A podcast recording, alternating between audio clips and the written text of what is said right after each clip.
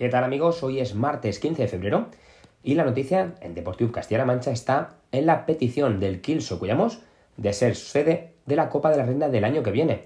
El equipo socuyamino, presidido por Kiko Santos y que ha hecho historia en la competición a nivel regional y provincial por haberse metido en la fase final que se disputó este fin de semana, ha pedido expresamente a la federación que el curso que viene sean los organizadores. Desde aquí todo nuestro apoyo y ojalá el mejor voleibol venga a nuestra provincia.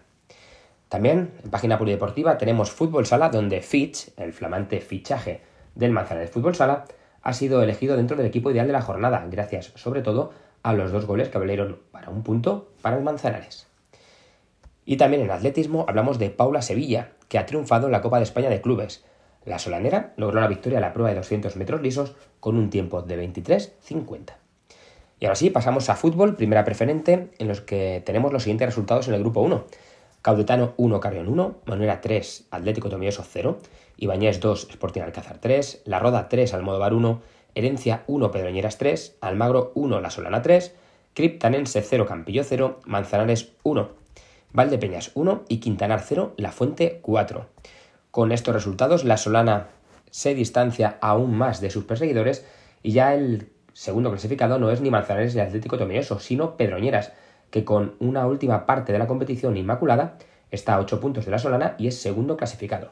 Tercero y cuarto son Manzanares y Atlético Tomelloso. En la parte baja, el Almagro con 13 puntos cierra la clasificación, acompañado de Munera, Caudetano y Herencia.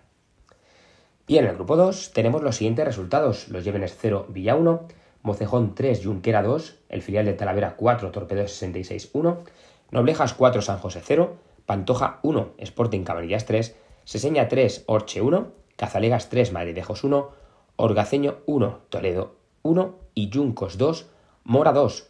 Este último empate del Mora hace que Cazalegas se escape un poquito en la clasificación y ya son tres puntos de distancia entre ellos y el Mora, perseguidos por el filial del Talavera, todos con los mismos partidos jugados. Cierra la clasificación Junquera, acompañado por Orche, San José y los Llévenes. Y como siempre damos las gracias a nuestros patrocinadores y les esperamos mañana con la nueva sección de las notas de la jornada. Hasta mañana.